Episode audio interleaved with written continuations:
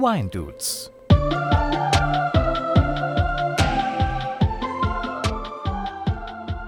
Servus, grüß euch. Schön, dass ihr wieder eingeschaltet habt zu den Wine Dudes. In dieser Folge probieren wir erstmalig was komplett Neues. Die Wine Dudes werden zusammen mit euch, liebe HörerInnen, ein paar Videos anschauen. Dazu lade ich nicht nur die komplette Community ein, sondern habe zur Verstärkung auch den Uli an meiner Seite. Servus, Christi, Uli. Ja, servus. Freut mich, wieder mal da zu sein. Freut mich, dass du mal wieder da bist. Allerdings sehe ich äh, zwei große Fragezeichen, wo eigentlich deine Augen sein sollten. Dich trifft es jetzt gerade auch etwas unvorbereitet. Wir haben einfach gesagt, wir treffen uns für eine Aufnahme.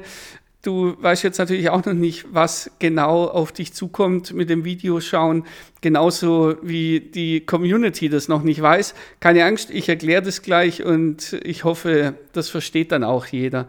Die Idee treibt mich schon seit Monaten um und jetzt will ich das einfach mal ausprobieren.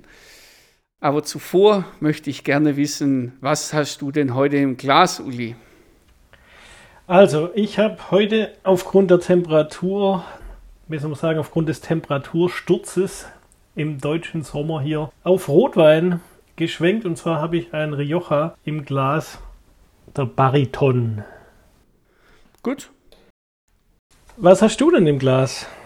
Also bei uns ist ja auch Temperatursturz. Wir sind ja mitten in der Monsunzeit. Das heißt, wir nehmen jetzt gerade um 23 Uhr indischer Zeit auf und wir haben jetzt auch saukalte 24 Grad. Uff. Da habe ich mich auch für einen Rotwein entschieden. Und zwar trinke ich heute einen Shiraz aus dem Jahr 2017 mit dem Namen Reisha Reserve von der Oakwood Winery hier aus Maharashtra, Indien. Interessant. Das hoffe ich doch. Gut, und gleich nach dem Jingle habe ich eine kleine Laudatio auf die Macher der kurzen Videos für euch vorbereitet. Das bekommt ihr gleich. Jingle up. Wine Dudes, der Podcast mit Robin und Gästen.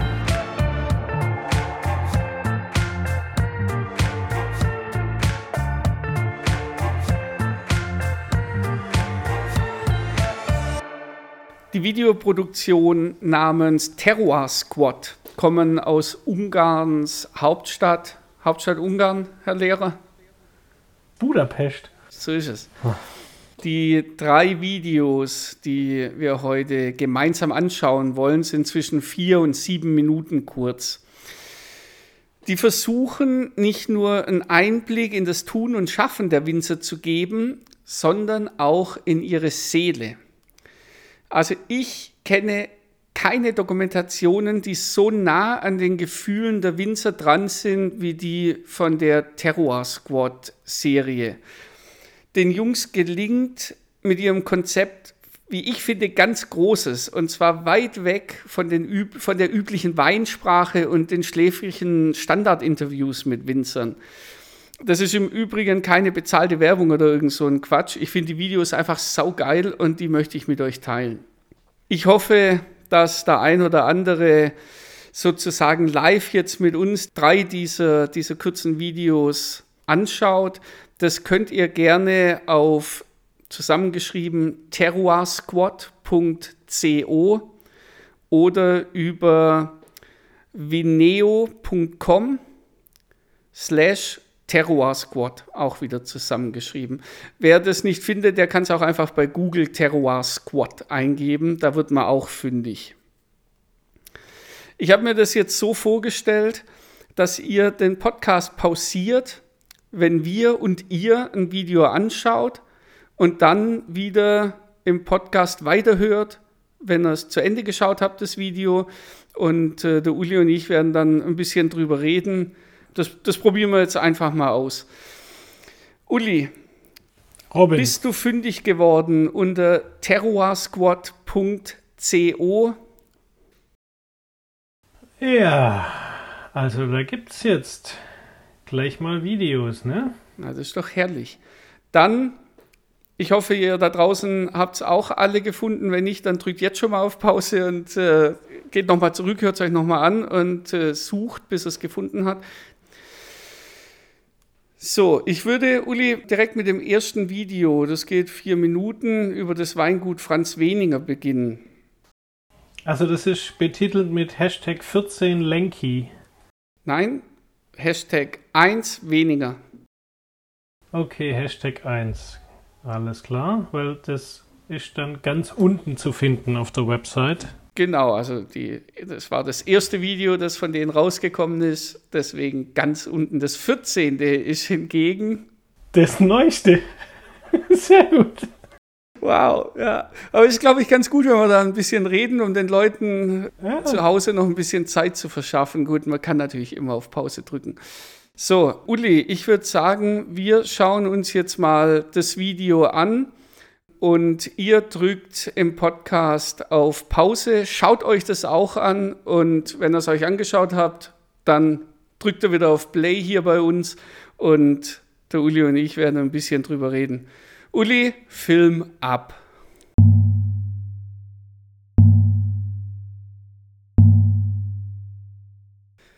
Servus, da sind wir wieder. Servus. Erste Frage, hast du das schon mal gesehen? Kennst du diese Reihe oder kennst du das Video? Nein, das hat mich heute zum ersten Mal getroffen. Und zwar, ich bin begeistert. Also, wenn jemand so überzeugt ist von dem, was er macht, dann muss es gut sein. Ja. Ich finde, er ist sympathisch in äh, dem, was er sagt. Also, mein sein Wein braucht ihm niemand sagen, ob der gut ist oder nicht, oder wenn man es so verstehen will. Ich habe das eher so verstanden, dass jeder quasi seinen eigenen Geschmack hat. Ja. ja. Und entweder schmeckt ihm sein Wein jemand oder halt nicht. Ja. Und wie er ja auch sagt, der Wein bei ihm ist immer anders. Ja, also er ja. ist nie gleich. Er mag's, er mag's ja auch nicht, weil er natürlich wenig Mittel einsetzt, um den Wein immer gleich zu kriegen. Ne? Ja. Ganz zum Schluss sagt er das ja, dass wenn du, wenn du deine, deine Area ähm, repräsentierst und zum Schluss ein Wein rauskommt, der, der unvergleichlich ist, dann herzlichen Glückwunsch. Dein Wein ist ja. unvergleichlich. Und äh, allein der Gedanke finde ich schon, finde ich schon saugeil, dass man sagt, hey, nee, this is my place, this is my area and this is the taste, you know? Also das ja. finde ich schon, schon sehr cool. Und ja, da brauchst du natürlich schon auch in gewisser Weise Eier, um das so nach außen zu transportieren. Aber wenn du überzeugt bist von, von dem, was du machst, und man, seine Weine sprechen jetzt auch für sich, zumindest bei mir, also ja. die, die Leute, die Low-Intervention-Weine mögen, äh, man der weniger macht auch noch genug, nicht konventionelle, aber jetzt nicht nur verrückte Naturweine. Ja gut, also ich muss sagen, zum Video allgemein, es ist natürlich sehr stark inszeniert, ja, da kommt Hollywood ein bisschen äh, durch, finde ich, so mit diesem Drohnenflug über seine Landschaft, aber es ist jetzt nicht so auf Selbstinszenierung. Ich finde, was, ich glaube eher, was er ausdrücken will, diese, ja, diese schöne Landschaft, diese Umgebung, die er da hat, die macht ihn glücklich, ja, und ja. seine Weinberge und er versucht das Beste da rauszuholen, ohne großartig einzugreifen. Ja, definitiv. Aber wie du gerade gesagt hast, mit diesem Style, ich habe das ja am Anfang schon gesagt, dass ich das super finde und dass ich, ja. dass die das schaffen, die Produktion, diese Terror Squad Videoproduktion eben auch Emotionen einzufangen. Und natürlich ja. ist das schon ein, ein bisschen Tata und mit der Musik und mit dem Drohnenflug. Aber wenn ich mir überlege, dass die für so ein Projekt, ich würde mal sagen, sind die mindestens zwei, wenn nicht drei Tage auf dem Weingut. Und ja hängen die ganze Zeit mit dem Winzer rum und, und machen ihre Aufnahmen und machen ihre Interviews. Und dann aber diese Snippets rauszusuchen aus, aus drei Tagen Filmerei und da das ja. in, das waren jetzt ein bisschen mehr wie vier Minuten, das in vier ja. Minuten zusammen zu, zu kriegen und dann auch noch nur, wie viel waren das? Das waren 15 Sätze vielleicht, die der gesprochen hat. Ja. Das, ich habe das Gefühl, das ist, also für mich zumindest, das ist wie die Essenz von drei Tagen auf einem Weingut. Und also mich zumindest hat es sofort erwischt. Auf jeden Fall. Also das habe ich gemeint mit diesem neuen Konzept oder mit diesem, wie die das schaffen, einfach in, in vier Minuten so ein Ding rauszuballern. Ja. finde ich grandios.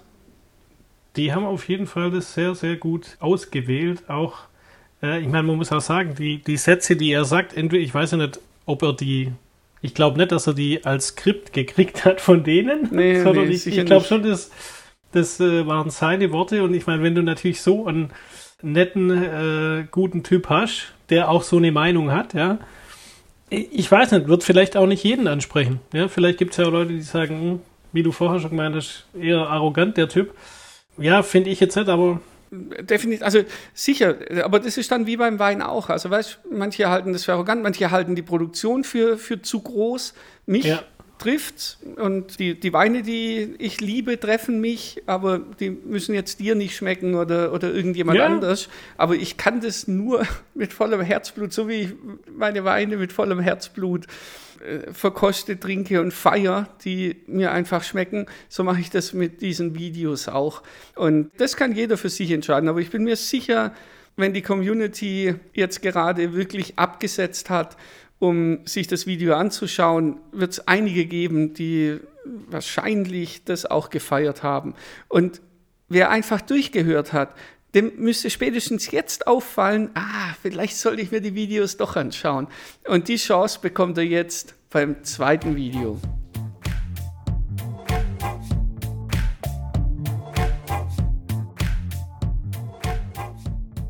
ja, Robin, dann lass mal den Link vom zweiten Video hören. Okay, das zweite Video, das ich gern mit dir und mit euch anschauen würde, ist das Video Hashtag 6, das Video Nummer 6 über das Weingut Hummel. Ah, also auf der gleichen Seite terroirsquad.co. Ganz genau. Sind, alle drei Videos sind von der Terroir Ah, Squad. Und sehr äh, man muss ja nur einmal gesucht haben. Und jetzt geht man auf das sechste vom Weingut Hummel. Ah, da sind wir mit dem Passat. Hervorragend. Genau, also Video 6, Hummel. Uli bereit? Bereit? Dann macht ihr wieder Pause und wir starten das Video, Uli. Jetzt. Jetzt.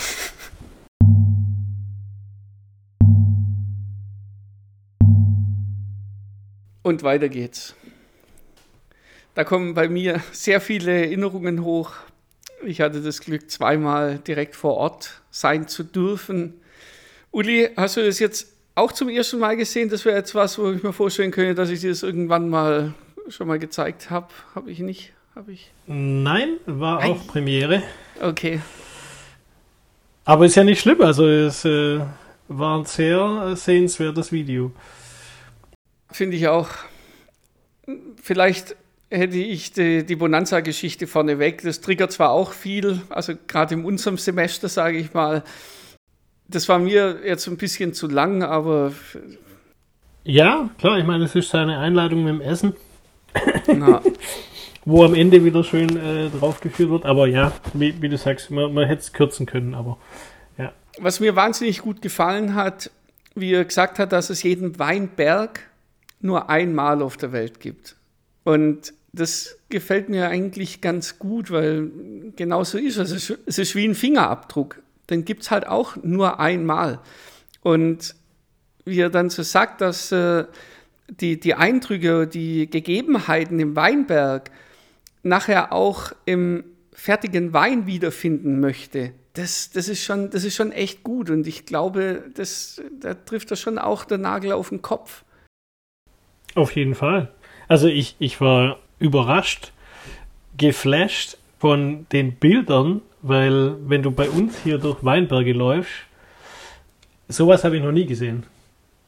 Also, So wild, so schön, oder was meinst du? ja, So unaufgeräumt. Ja, genau. Einfach, da, da wächst nicht nur die, die Weinrebe, sondern alles Mögliche drumherum. Ja, das stimmt. Und das ist ja auch das, was er sagt. Ja, jeder Weinberg ist, ist einzigartig, weil natürlich gibt es wahrscheinlich mittlerweile viele, wie, wie nennt man die, biodiverse Winzer oder. Naturweinwinzer, ich, ich versuche mehr äh, Low-Intervention-Winzer zu sagen, weil Naturwein schwierig ist, aber Ja, ich bleibe beim Naturwein. Das gefällt mir ist gut. okay. Egal. Auf jeden Fall, glaube ich, da sieht man es eben noch, noch deutlicher. Bei seinem Weinberg wachsen wahrscheinlich ganz andere Pflanzen, Blumen dazwischen, wie jetzt in einem, der 60 Kilometer weiter ist. Ne? Ja, absolut, absolut. Und wenn Ja. du sagst, äh, du kennst es nicht bei dir aus dem Großraum Stuttgart, sage ich jetzt mal ganz Ja, das groß gefasst. Ja, das sind die meisten Weingüter, so wie man es halt auch in der Ausbildung kennt, die meisten Weinberge, nicht Weingüter. Das, das sieht aus wie, wie der Rasen vom Nachbarn. Weißt das ist alles gestutzt, da ist kein Unkraut, da ist also Unkraut, Beikräuter, ja, weil uns das Analcharakter technisch nach Freud anerzogen worden ist, dass auch Ja. ein Weinberg sauber auszusehen hat. Aber wie der Horst es auch dann sagt, dass ein lebendiger Wein startet mit einem lebendigen Boden im Weinberg. richtig. Ja, Und die Aufgabe von ihm und von, von einem Winzer ist es, die Balance aufrechtzuerhalten. Das, was wir Winzer dem Boden wegnehmen, eben dadurch, dass wir die Trauben runterschneiden, dass wir eine Monokultur draufstehen haben, das muss gleichwertig zurückgegeben werden und es muss eine Balance gehalten werden. Und ich glaube, diese Balance, wenn ich mir die Bilder anschaue, die wir gerade gesehen haben, da ist mehr Balance drin, da ist mehr Natur drin, wie im schwäbischen akkurat geschnittenen oder aufgerissenen Weinberg. ja natürlich. Also ich meine, ich, ich kenne, ich habe dich ja schon bei verschiedenen Weingütern besucht, bei deinen Stationen. Ich war in Frankreich schon auf diversen Weingütern und überall, Entschuldigung, muss ich so sagen, sah es gleich aus. Ja, da, Ja. da, da fährt ja die Erntemaschine durch, bei den meisten Parzellen, aber sowas habe ich wirklich jetzt noch nie gesehen und das, das finde ich schon sehr beeindruckend, vor allem weil ich ja schon Weine von ihm getrunken habe, auch mit ihm schon E-Mail-Kontakt hatte, aber äh, also durch deine Erzählungen halt, äh, aber ihn selber noch nie kennengelernt habe. Äh, Hast du ihn jetzt das erste Mal gesehen, tatsächlich auch im Bild? Ja, ja, klar, Ah, natürlich. okay. Ja, deswegen. Ich habe gedacht, ja, okay, wer ist das jetzt? Aber gut. Ähm, und ich dachte noch so am Anfang, wo der angefangen hat zu erzählen, das Etikett da im Hintergrund, das, das kenne ich Ah, irgendwo ah, her. ah. Ja, das sagt mir was. Okay, ah, das ist ja lustig. Ja, genau. Also, und ich muss schon sagen, dass äh, jetzt wird mir einiges klarer und ja, man, man lernt die Weine noch mehr schätzen. Also, ich habe ja da auch schon direkt bei ihm bestellt und natürlich muss man sagen, es, ist, es sind jetzt für mich auch viele hochpreisige Weine im Programm. Ja, Wenn man das jetzt aber sieht, wie das Ganze hier entsteht, ist das auch eher nachzuvollziehen natürlich, ja. mhm. Und verständlich und auch gerechtfertigt. Weil die Weine, die ich jetzt bestellt habe, die waren hervorragend. Also, So, und jetzt nochmal auf die Produktion zurückzukommen. Schau mal, was jetzt ein sieben Minuten Video bei dir ausgelöst hat. ja, Was das bei dir geschafft hat. Also, wow, das ist nicht abgesprochen. Das, das finde ich jetzt wirklich Nee. geil. Also, super. Freut mich sehr. Ich freue mich sehr über deine Worte. Großartig. und ich kann noch weitermachen. Unbedingt. Der, der Gang in den Weinkeller. Also, ich, ja, saugeil, oder? Ja. Ich muss zuerst sagen, zuerst war ich kurz geschockt, dann aber wiederum natürlich logisch, wenn der oben sein Weinberg so hat, wird er unten im Keller nicht mit dem Kercher vorangehen. Ja, also. Ja. da schließt sich der Kreis wieder und da entsteht dann wohl dieser hervorragende Wein. Ich kann es nicht anders sagen. Ich habe vorher noch nie jemand so über die Rebsorte Portugieser reden hören wie ein Horst äh, und dann eben auch speziell in dem Video jetzt, wo auch dann die Nähe zum Spätburgunder verbal sucht. Was ich saugeil finde, weil Spätburgunder ist halt nun mal äh, für viele nun mal das, das Höchste, was du im Rotwein, im, im, im Eleganzbereich machen kannst. Und dass er sagt, okay, Portugieser ist very similar to Pinot Noir, finde ich sensationell. Aber ich habe auch davor noch nie einen Portugieser in dieser Qualität und in dieser Harmonie und in dieser noch nicht so einen guten Portugieser getrunken. Das war mir, bis ich das Weingut Hummel kennengelernt habe, gar nicht bewusst, dass es sowas gibt, dass sowas überhaupt möglich ist. Dann hast du schon mal einen guten Portugieser getrunken? Ich wollte gerade sagen, den hatte ich auch bestellt bei ihm. das war der Portugieser. Das war der, äh, der, sage ich mal, für mich auch erschwinglich war. Oder ich sag mal so, ich, ich bin jetzt keiner, der kauft eine Flasche Wein für 50 Euro. Ja, Auch wenn ich Wein sehr gern trinke, aber der war deutlich günstiger, aber hervorragender Wein. Also ja, qualitativ sehr, sehr gut. Ich werde auch wieder bestellen. Was ich aber noch sagen wollte, vielleicht, ich komme jetzt nicht mit. Spätburgunder, sagt man, hast du gesagt, ist so der eleganteste, was man machen kann. Warum? Woher kommt es? Wer, wer legt es fest? Also, das Burgund ist bekannt dafür, sehr, sehr gute Pinot Noirs, also Spätburgunder, zu produzieren. Und die besten Spätburgunder der Welt kommen meist aus dem Burgund.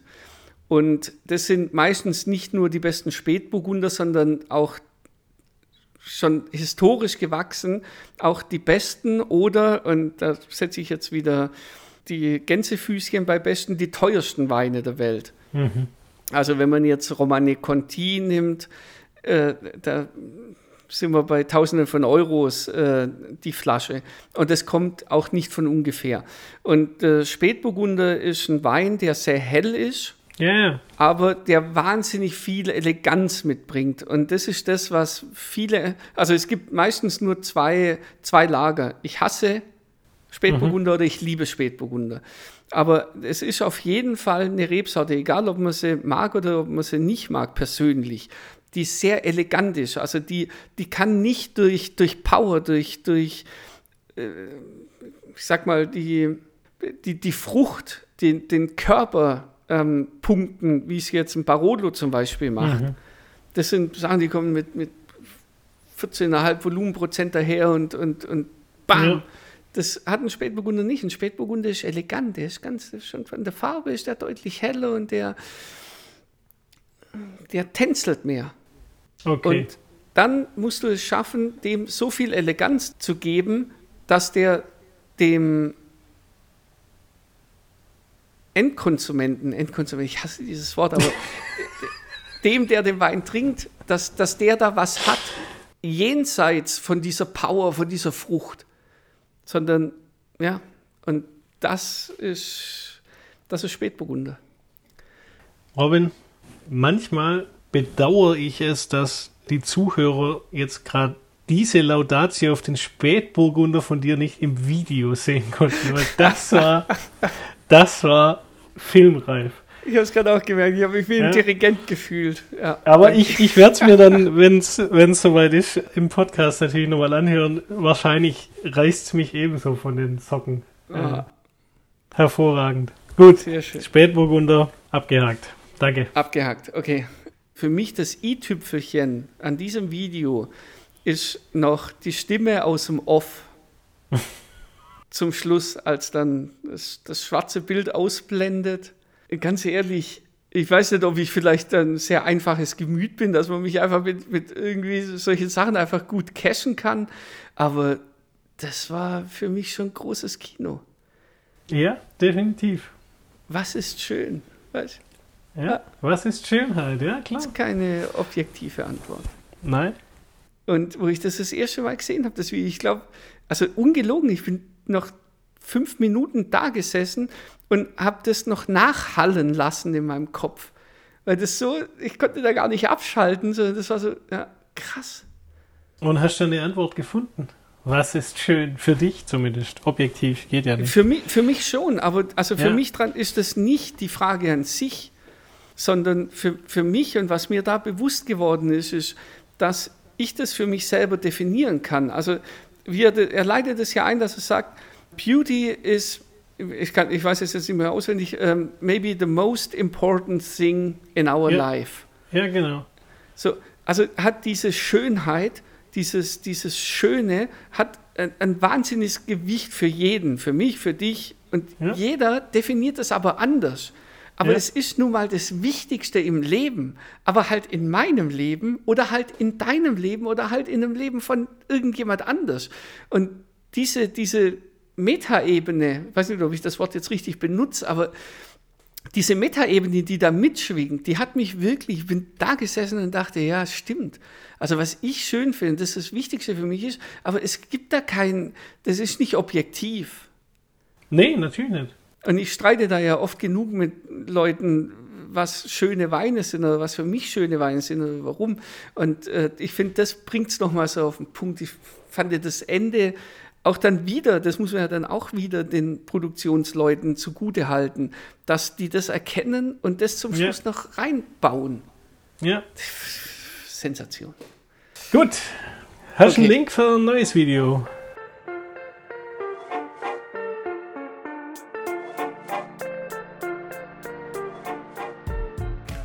Also ich würde noch einen dritten machen.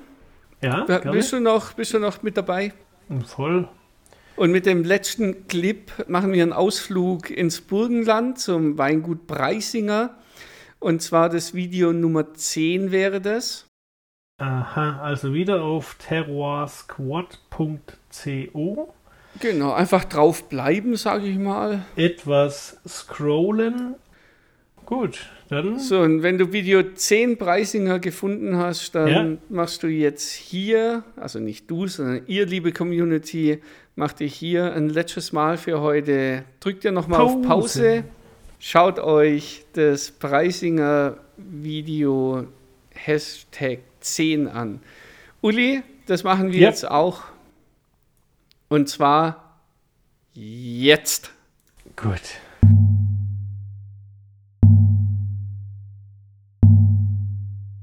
Da sind wir wieder. Da sind wir wieder. So, das war das letzte Video für heute. Uli, was sagst du dazu? Das Beste zum Schluss? ja, da, da, waren schon echt ein paar gute Dinge dabei. Bist du deppert? Ja, der Einstieg hat mich glatt, wo wir schon von Bonanza kommen, zu Baywatch gebracht mit diesen Wellen und diesem Steg. Ja, sehr slow angefangen ja. Neusiedlersee, ja. Es war sehr schnell vergessen, weil der Typ einfach äh, die Sache auf den Punkt bringt. Aber dazu darfst du dich jetzt mal auslassen. Ja, also was ich geil fand, gleich am Anfang, oder nicht gleich am Anfang, aber so dann nach den Wellen, wie er über die Balance auch wieder gesprochen hat. Ich glaube, alle haben jetzt irgendwann mal das Wort Balance in, in den Mund genommen. Dass, wenn du eine gute Balance im Weinberg hast, du eine gute Balance in den Rebstöcken hast und dass es dann nur noch, ich glaube, er sagt, es ist nur noch ein kleiner Schritt zu einem ausbalancierten Wein. Und da denke ich, ja, das ist so simpel, aber es ist einfach wahr. Also es ist einfach so. Ich weiß schon, warum sich das wiederholt bei den Low Intervention Winzern, weil das natürlich die Philosophie ist, aber die macht einfach Sinn. Also wenn du mal darüber nachdenkst, dann gibt es da nichts zu hinterfragen. Nee, absolut nicht. Man sieht es ja auch an den Zwergen, die Ausdrucksweise, die berechtigt ist, finde ich, wenn man jetzt wie auch am Ende vom Video nochmal erläutert, was die Industrie einfach mit den Leuten macht, wie das ganze System funktioniert. Das gibt mir schon zu denken, was ich in Zukunft für Weine kaufen werde. Ja, aber es ist interessant, wie er in diesem Kontext eben auch sagt, we are less. Also wir sind nun mal wenige und deswegen haben wir noch nicht ein großes äh, Gehör. Und deswegen wird die Industrie, die uns irgendwas verkaufen möchte, damit, ja, du hast Probleme mit dem Tannin, habe ich dir hier ein Pülferchen, du hast Probleme mit dem, äh, kann ich dir hier was verkaufen. So, und dann können die plötzlich an die nichts mehr verkaufen. Dann, dann entsteht eine Lobby, die gegen die arbeitet und die dann, äh, sei es drum. Aber das Schöne daran ist, es werden mehr. Es werden immer mehr diese, ja. die, die Low-Intervention-Winzer. Und damit steigt auch die Chance, dass auch die Industrie da irgendwann in ihre, in ihre Grenzen verwiesen wird. Ich fand es auch super, wie er gesagt hat, diese High-Risk Borderline Wines. Also, dass ja. du wirklich an, an der Grenze zum, ja, das kann, ich weiß nicht, wie hat er es gesagt, es kann ein Genius-Wein draus werden, aber es kann auch absoluter Bullshit. Ja. ja. Ja, genau. Also, dass man sich auch dessen bewusst ist, aber dass man diesen Weg trotzdem geht. Und wenn du dann nun mal den Song gezogen hast und die Natur sagt, das wird jetzt ein Bullshit-Wein, dann vergehe ich falsch oder keine Ahnung, passiert halt irgendwas weniger Gutes, ja, dann ist das Ding halt für die Tonne, dann verkaufst halt nicht. Da muss ich jetzt aber dazu sagen, Du kannst nachher gerne auch rausschneiden, wenn, wenn das nicht passt. Ich schneide überhaupt nichts. Der Typ an sich, ja, hat auf mich auch den Eindruck gemacht, wenn ich so sehe, wie alt er ist, der hat das ganze Ding geerbt. Also der ist, der ist da, der macht das mit Sicherheit mit Passion und Hingabe und so weiter, aber wenn ich sehe, das Gebäude und so weiter, muss der schon da ja quasi reingesetzt sein. Das heißt, der kann das vielleicht verkraften, wenn dann mal so ein Wein halt einfach scheiße ist und er nichts verdient. Aber ich glaube, mhm. das geht halt vielen Winzern einfach nicht so. Das darf man, glaube ich, nicht vergessen. Wenn, wenn du halt, ja. Das, das sehe ich komplett anders. Also, du lebst ja von Jahrgang zu Jahrgang. Natürlich bildest du Rücklagen und so weiter und dann hast du eine Familie, die immer schon Wein gemacht hat. Also hast schon mal ein Weingut da. Aber er hat ja dann auch, äh, auch ziemlich am Anfang gesagt, dass er umgestellt, dass er umgestellt hat, nicht die Generation vor ihm, sondern er hat umgestellt und uh, this genau. point changed everything. Ja, also genau. egal, ob es jetzt in seinem Mind gewesen ist oder äh, im Verkauf oder wo auch immer. Also wir wissen jetzt nicht, ob das Ding davor super gelaufen ist. Er hat die Infrastruktur, okay. Aber wenn du dich dafür entscheidest, solche Weine zu machen, dann hast nicht nur das Problem, dass es High Risk, dass du an der, an der Borderline entlang gehst und das vielleicht mal schief geht, sondern du produzierst auch Weine, die nicht der Norm entsprechen. Sich zu getrauen, egal was für ein Background du hast, Weine, und das hat er ja dann auch gesagt, ich darf auf mein Etikett nicht mal draufschreiben, dass der aus dem Burgenland kommt. Ja, weil genau. ja, jetzt ist er halt ein bisschen Claudi, weil ich ihn nicht äh, filtrieren möchte, weil das ja. Bullshit ist sich für diesen Weg zu entscheiden, da kannst du noch so viel Background haben, das überlebst du nicht lange, wenn die Qualität nicht stimmt. Das ist richtig, aber wie er sagt, so an der Grenze zum, ich sag jetzt mal Wahnsinn, ja. Entweder wird der Wein gut, genial, oder er wird gar nichts. Und wenn er halt gar nichts wird, ist ja die Frage, kaufen die Leute ihn trotzdem wegen Namen? Und dann ist, sind wir ja noch, noch bei der weiteren Frage, wer sagt denn jetzt, der Wein ist gar nichts? Wir haben ja vorher bei der Meinung, das ist, subjektiv. Ja? ja? Also deswegen, ja, ich finde es so ein bisschen schwierig jetzt nach den drei Videos. Ich, ich finde diese Art, was diese Leute machen, finde ich phänomenal. Die muss, muss weiter ausgebaut werden, unterstützt werden, weil das ist, ja, einfach, denke ich, Naturprodukt, sagt er ja auch im Video, ja. ja. Das, was man so kauft, ist ja kein Naturprodukt, die Leute werden angelogen, ja. ja. Zu Recht. Ja. Ich finde es genial, wie die das machen, wie die das umsetzen. Ich hatte jetzt nur im Wix. Ja, das kannst du, also wenn, wenn, wenn du, wenn du, nee, Entschuldigung, dass ich dich unterbreche, wenn, wenn du sagst, da hast du ein bisschen Probleme damit, du kannst das ja zum Schluss entscheiden, ob du ihn kaufst. Also weißt du, ja. nur weil der dir nicht schmeckt, weil, weil der jetzt über die Grenze drüber gegangen ist, wird es wahrscheinlich immer noch Leute geben, die sagen, ja, ähm, der ist über der Grenze drüber, aber für mich ist das trotzdem noch Genuss, weil ich weiß, was der Hintergrund ist und das honoriere ich, auch wenn der Wein jetzt nicht so geil ist. So, und dann, und dann kannst du aber auch sagen, nee, der, ich finde, der schmeckt jetzt nur noch, oder der riecht jetzt nur nach Fäkalien. Ja? dann kaufe ich den halt nicht mehr. Dann kaufe ich ja, halt einen anderen Wein von ihm. Ja. Oder dann kaufe ich halt einen, dann, dann warte ich halt ein Jahr und kaufe erst der nächste Jahrgang wieder. Ich habe das auch, ich habe das schon mehrfach erlebt, dass ich ja. eben bei Low Intervention Winzern dann gedacht habe, boah, also das ist jetzt nicht für mhm. mich aber dann zwingt ja, mich genau. auch niemand, den weiterzukaufen. Dann hat er auf seiner Karte Gott sei Dank noch 15 andere Weine, die er produziert. Und dann kaufe ich da halt und setze diesen einen Wein für ein Jahr aus und probiere ja, das nächste Jahr wieder. Ja. Und deswegen die, diese Gratwanderung zu dem, dass es immer gut sein muss, gut jetzt wieder in Gänsefüßchen. Ja. Das ist genau ja. der Punkt, wo uns zu dem wir jetzt gekommen sind, dass wir halt eine, eine scheiß Industrieweine haben. Weil man immer ja. sagt, ja komm, da müssen wir noch ein bisschen und hier können wir noch und da nehmen wir noch ein bisschen uns ein bisschen Angst weg. Ja, ja ich, ich will es ein bisschen relativieren. Er, Im Video kommt so rüber, ob er das so wollte oder nicht, oder die Macher, weiß ich nicht. Auf jeden Fall haben sie bei mir den Eindruck hinterlassen, entweder ist der Wein Genius oder er ist halt völliger Schrott und ich kann quasi in die Tonne kippen. Und das ja. glaube ich halt nicht.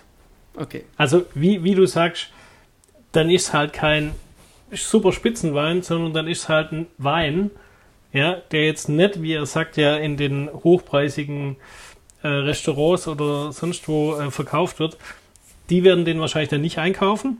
Ja, aber man kann trotzdem, man kann trotzdem trinken als Wein. Also Das kannst du umgehen, indem du eben alles Mögliche machst und alle möglichen Zusatzstoffe dazu gibst. Dann wird es niemals passieren. Aber Ja. der Wein hat halt auch keinen Charakter mehr. Aber ja, Ja. Das ist Ja. die ewige Frage. ist richtig. Uli, Robin, das wären die drei Videos gewesen. ich muss mich bei dir bedanken. Es war hervorragend. Es war interessant. Ich habe einiges wieder dazugelernt und bin begeistert von dieser Terror Squad. Äh, werde ich mir noch weitere Videos anschauen. ja, auch. unbedingt. Jetzt ohne Werbung Unbedingt. zu machen, aber ich, ich fand es einfach, wie, wie du vorher schon gesagt hast, die Art, wie sie die Videos machen, kurz, knackig und kommen wirklich, bringen das rüber, was, ja, was rüberkommen soll. Hervorragend. Schön, das freut mich. Dann, also ja, ich sehe es genauso und ja, keine Angst, keine Werbung. Wir, ich habe es ja vorhin schon gesagt. Wir machen, wir zeigen euch das, weil wir es echt geil finden.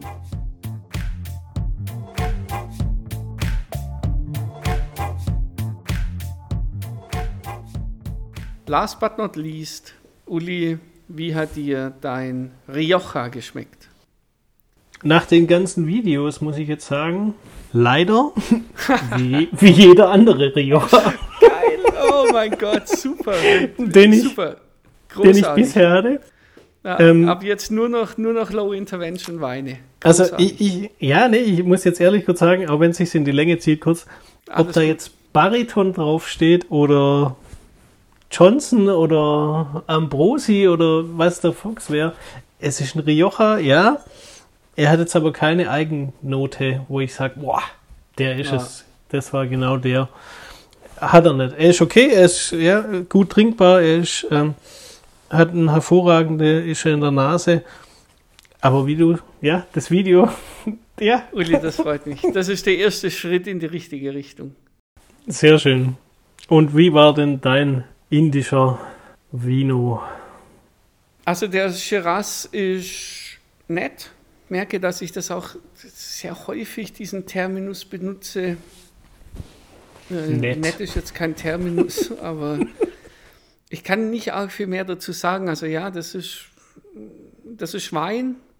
Da könnte jetzt aber auch Bariton draufstehen und es könnte ein Rioja sein. Hilfe. Ja, ja wirklich. Okay. Hervorragend, Robin. Es war ein Vergnügen. Uli, ich sage herzlichen Dank, dass du da gewesen bist. Wir stoßen noch ein letztes Mal an. Solange könnt ihr da draußen uns abonnieren und zwar überall, wo man uns abonnieren kann. Ihr könnt uns bewerten überall, wo man die Wine Dudes bewerten kann. Am liebsten mit einer guten Bewertung, das wäre echt super. Wir freuen uns über jeden Kommentar, den ihr da lasst und äh, empfehlt uns auch gerne weiter. Und mit diesen Worten, lieber Uli, noch einmal ein letztes Mal zum Wohle, ein letztes Mal anstoßen. Zum Wohle. Vielen Dank für das nette Gespräch. Tschüss, Servus, ciao. Ciao.